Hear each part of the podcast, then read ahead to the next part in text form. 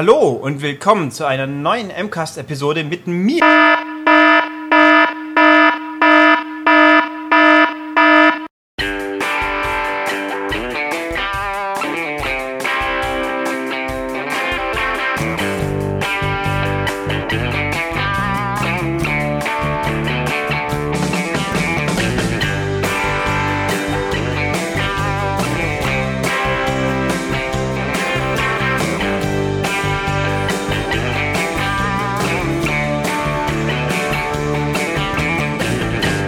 Die Erfinder von Surgeon Simulator lassen jetzt ein Abenteuer mit einem äußerst ungewöhnlichen Helden auf die Welt los.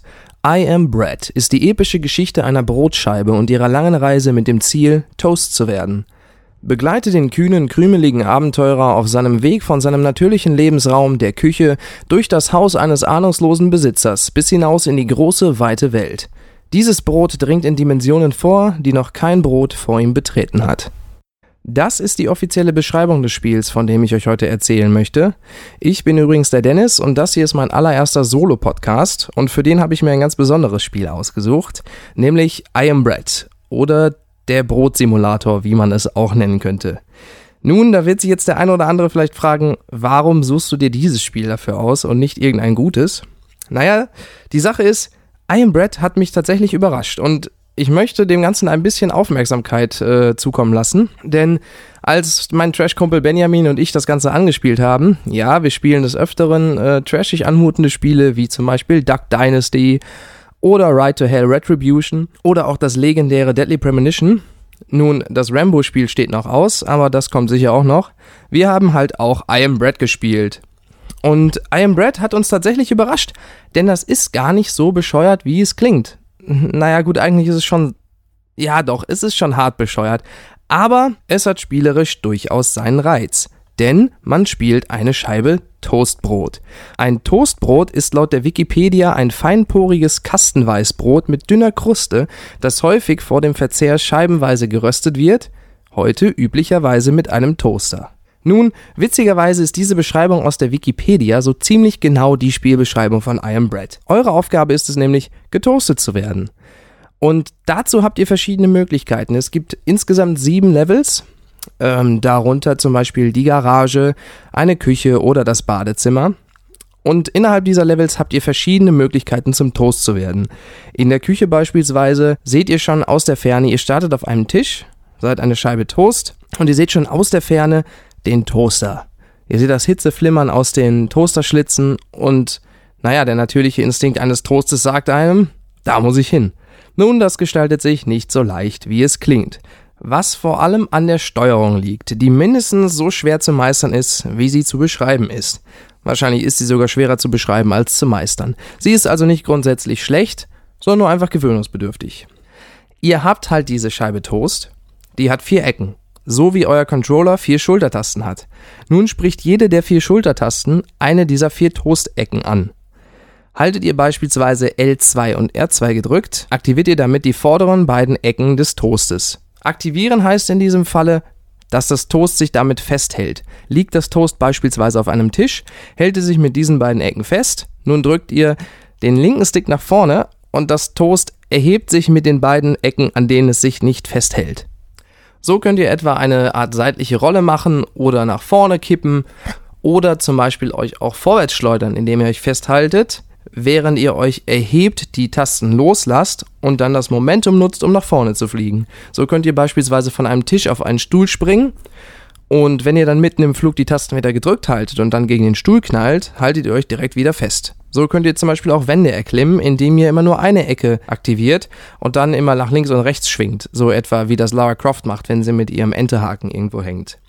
Seid ihr dann mit einer anderen Ecke weiter oben, könnt ihr diese aktivieren, die andere loslassen und weiter schwingen etc. Ich denke, ihr versteht, was ich meine. Zusätzlich könnt ihr auch noch auf der Stelle robben, was allerdings sehr, sehr langsam ist. Ihr seid schließlich ein Toast. Und so bewegt ihr euch nun durch die Levels. Müsst also versuchen, getoastet zu werden. Wie ich schon sagte, im ersten Level den Toaster zu erreichen ist sehr schwer. Deswegen könnt ihr zum Beispiel auf die Herdplatte ausweichen. Diese müsst ihr allerdings erst anschalten, indem ihr an dem Knopf dreht, der sich neben der Herdplatte befindet. In anderen Levels gibt es dann zum Beispiel Heizungen, Glätteisen, einen Haartrockner, ein Auto sogar etc., mit dem ihr euch toasten lassen könnt. Die Sache ist, dass das Spiel euch nicht sagt, womit ihr euch toasten lassen könnt. Das kann, wie gesagt, mal eine Heizung sein, ein Glätteisen, ein Bügeleisen etc. Allerdings sagt euch das Spiel das zu Levelbeginn nicht. Ihr müsst also die Levels erkunden, genau die Augen offen halten, womit könnte man denn Hitze erzeugen etc. Das Coole ist, das, was ihr dann seht und erwartet, dass es geht, das geht dann in der Regel auch. Und einige dieser Dinge müssen halt eben erst eingeschaltet werden. Und da müsst ihr auch wieder schauen, wie schalte ich denn jetzt beispielsweise das Glätteisen an? Oder wie aktiviere ich die Heizung, damit sie läuft? Auf dem Weg zur perfekten Bräunung könnt ihr in den Levels noch Dinge einsammeln, die euch Punkte geben und somit eure abschließende Bewertung verbessern, etwa Marmelade und Butter, dann müsst ihr zum Beispiel auch erstmal das Marmeladenglas zerschlagen, um die Marmelade aufzusaugen.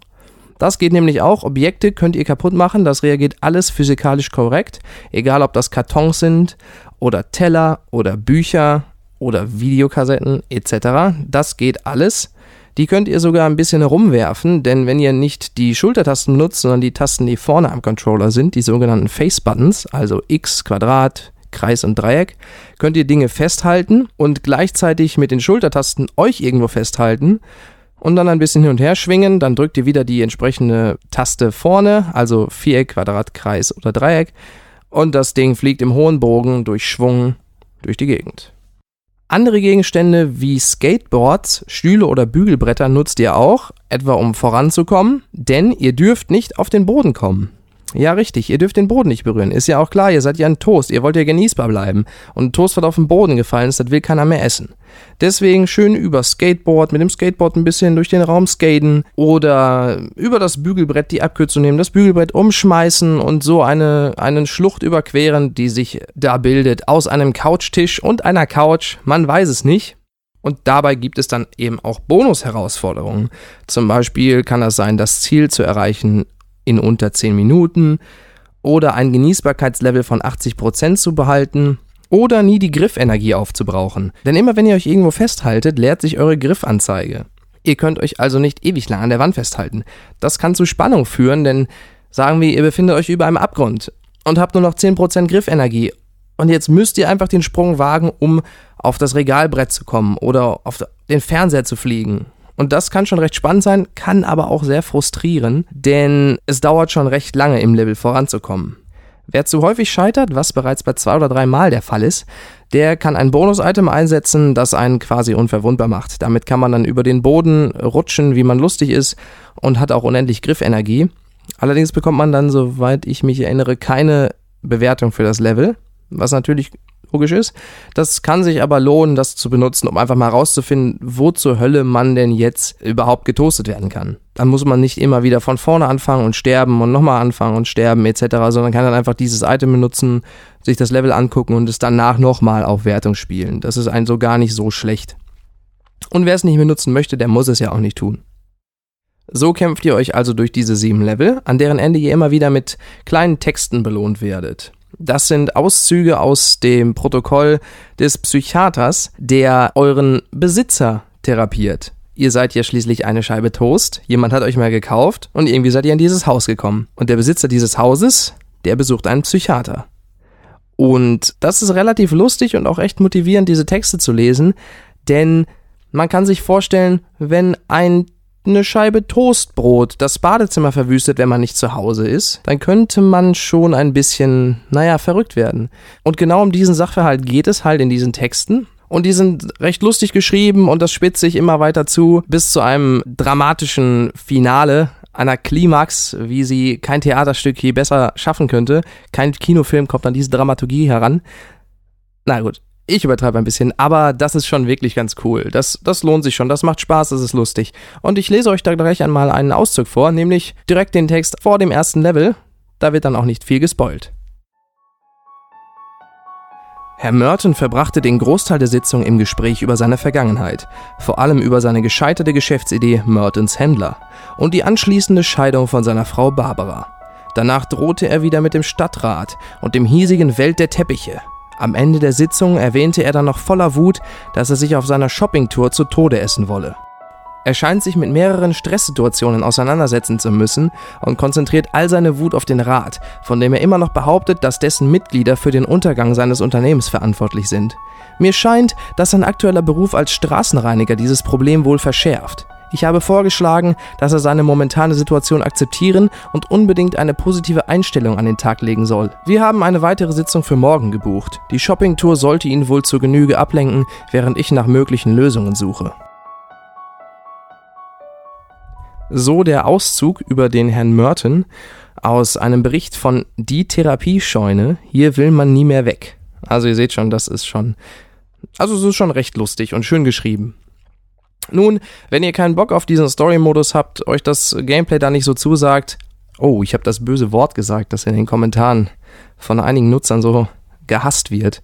Verzeihung, wenn euch die Spielmechanik da nicht so zusagt, dann äh, könnt ihr auf einen der anderen Spielmodi zurückgreifen, wie etwa das Bagelrennen. Das ist dann auch schon der Modus, der am ehesten klassischen Spielspaß vermittelt und auch am ehesten als klassisches Spiel durchgehen würde. Hier spielt ihr nämlich einen Bagel. Und was könnte besser Spielspaß vermitteln als ein Bagel? Manchmal auch Beigel genannt, der ein Handteller großes rundes Gebäck aus Hefeteig mit einem Loch in der Mitte ist. Bagel werden vor dem Backen kurz in Wasser gekocht. Das Loch in der Mitte beschleunigt übrigens den Kochvorgang und erhöht die Krustenbildung beim Backen. Ja, habe ich von Wikipedia. Da steht übrigens auch folgender Satz. Die 1610 erstmals in jüdischen Quellen in Krakau belegten Bagel entstanden vermutlich in Mittel- oder Osteuropa. Da ist jetzt die Frage.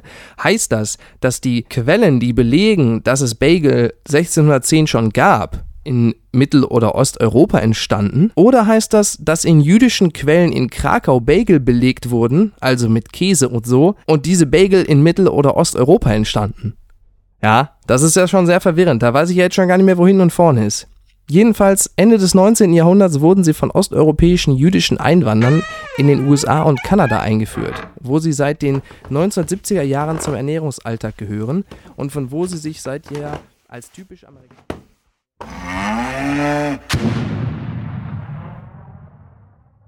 Jedenfalls Bagelrennen. Das sind klassische Checkpoint-Rennen auf Zeit, da könnt ihr Bestzeiten aufstellen und ihr rollt halt mit einem Bagel, das ist rund, wie wir gerade gelernt haben, das ist rund und rollt dann halt durch die Level. Da geht's dann über Rampen und durch Badewannen und so weiter. Teilweise sogar die Wände hoch, allerdings diesmal nur mit zwei Punkten zum Festhalten, dem einen und dem anderen Ende vom Bagel. Da fragt ihr euch jetzt, wo ist bei einem runden Brot das Ende? Das ist mir noch egal. Es hat jedenfalls zwei. Und das macht recht viel Spaß. Da kann man, das ist auch ziemlich fair, das steuert sich sehr gut, das steuert sich sogar am besten von allen Spielmodi. Da habe ich bereits im zweiten Anlauf in einem Level die bestmögliche Wertung geholt. Das ist schon ziemlich cool, das macht wirklich Spaß.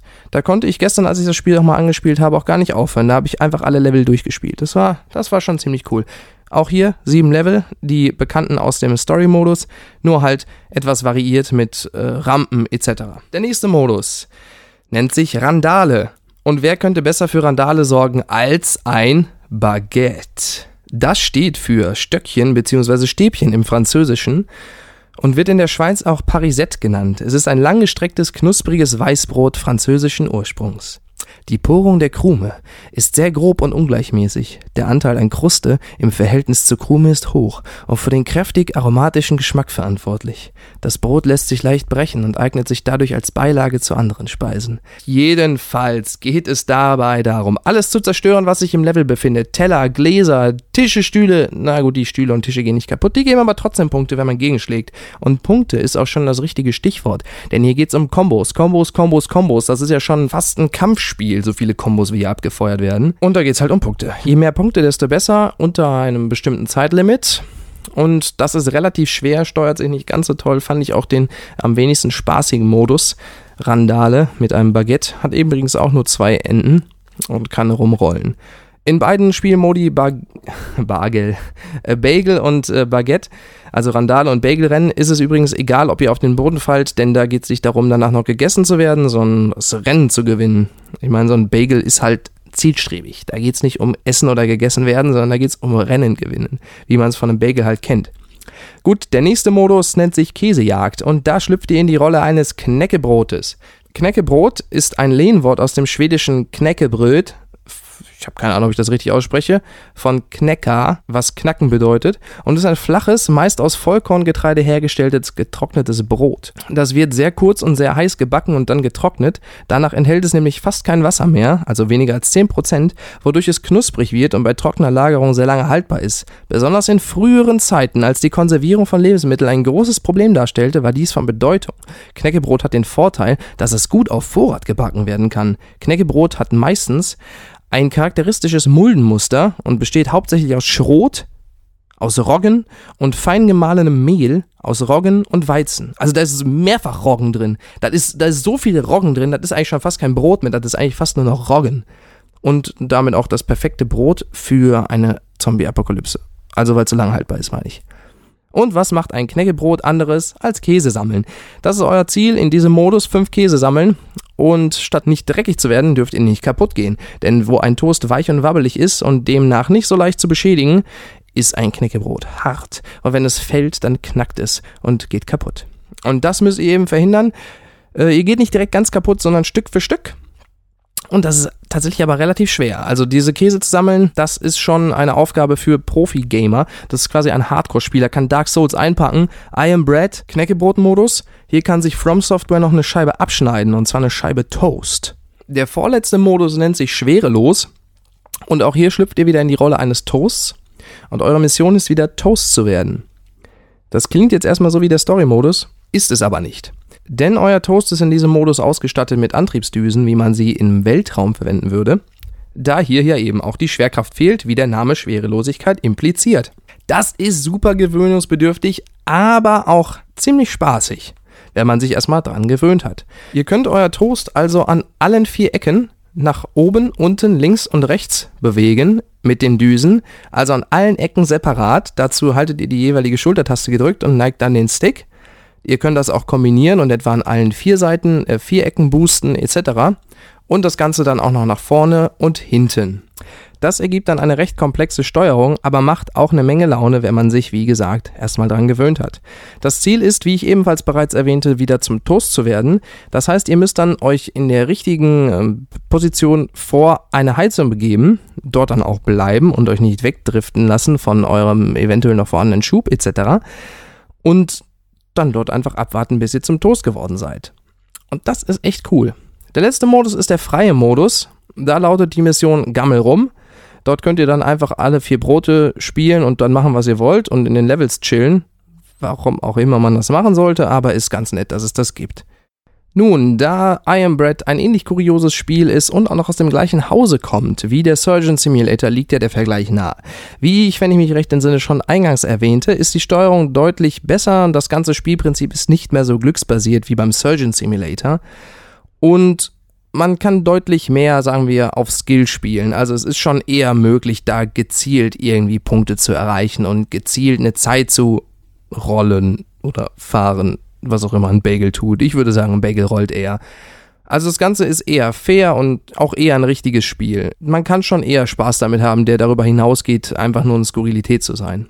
Technisch ist das Ganze leider alles andere als eine Glanzleistung, denn auf der PlayStation 4 fällt die Bildrate regelmäßig unter 30 Bilder pro Sekunde. Oder was heißt fällt? Ich glaube, sie erreicht eigentlich nie die 30. Das ist relativ unflüssig, aber das tut dem Spielspaß erstaunlicherweise keinen großen Abbruch. Das stört nicht, das strengt nicht die Augen an, wie etwa in einem anderen Spiel, das ich jüngst spielte, nämlich äh, The Incredible Adventures of Van Helsing. Da wurde mir schon nach wenigen Minuten ganz schummerig bei der rockeligen Grafikfest, was da gefeiert wurde.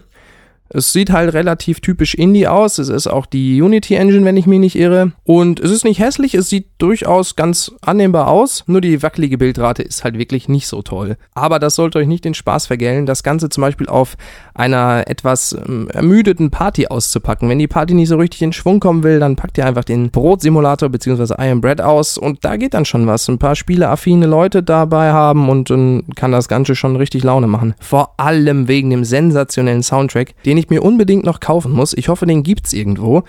Da habe ich noch nie nachgeschaut, denn der ist wirklich großartig. Das ist Klaviermusik gemischt mit Synthy-Keyboards und Schlagzeug. Und das klingt wirklich cool. Wer den Surgeon Simulator Soundtrack kennt, der kann sich ungefähr vorstellen, was einen hier erwartet. Das sind wirklich coole ohrwurmhafte Tracks, die wirklich Spaß machen, einfach sie zu hören. Das macht echt Spaß. Das Spiel kostet im PlayStation Store 12,99 Euro und das Ganze gibt's auch für Windows und Mac OS. Zum Abschluss möchte ich noch ein paar tolle Kommentare oder Bewertungen aus der Steam-Community zitieren, zum Beispiel von Xander Gaming. Dieses Spiel hat mich so abgefuckt, dass ich meine Tastatur zerstören musste. Also habe ich meine Tastatur zerstört. Dann habe ich eine neue Tastatur gekauft und einen Controller. Es stellt sich heraus, dass ein Controller hilft. Habt einen Controller, bevor ihr das spielt. Also dieses Problem werdet ihr ja nicht haben, wenn ihr das Ganze auf der Playstation spielt, denn da hat man ja einen Controller. Und Ghost Cue My Mind, meine Seele ist dem Erfolg gewidmet, in diesen hervorragend gefertigten Toaster zu fallen, sodass wir endlich alle wieder kross und warm in einer Gemeinschaft sein können. Bitte, kauft dieses Spiel, wenn ihr sehen wollt, was das Leben zu bieten hat. Ja, und das kann ich euch auch nur ans Herz legen. Wenn ihr etwas trashige Spiele mögt, gerne mal etwas zu lachen habt und auch mal gerne darüber lachen wollt, wie ein Kumpel an der Steuerung eines Spieles verzweifelt, dann ist I Am Bread euer Spiel. Wie gesagt, großartige Musik, technisch nicht ganz so toll, aber durchaus für einen Spaß zu haben mit einer witzigen Story. Ein bisschen rätsellastig auch, da ihr vor allem in den späteren Levels erstmal rausfinden müsst, was ihr überhaupt zu tun habt. Gerade das allerletzte Level ist da eine echte Kopfnuss und dürfte euch ohne Zuhilfenahme einer Komplettlösung doch schon einige Zeit beschäftigen. Nun, wenn ihr etwas für trashige Spiele übrig habt, dann könnte I Am Bread euer Ding sein. Und wenn ihr etwas für diesen Podcast übrig habt, dann lasst mich das doch wissen und zwar auf maniac.de in den Kommentaren. Da könnt ihr natürlich auch kritisieren, wenn euch meine Art Podcast zu machen nicht gefällt. Über Lob freue ich mich natürlich genauso wie der gute alte Ulrich. Etwas anonymer geht das Ganze per E-Mail an podcast.maniac.de oder super anonym per Sternewertung auf iTunes. Ich hoffe, ihr hattet Spaß beim Anhören dieses Podcasts, fühlt euch ausreichend informiert über dieses doch ziemlich kuriose Spiel und vielleicht habt ihr auch ein bisschen was über Brot gelernt. Also, wir lesen uns, wir hören uns, ich bin raus, bis dann.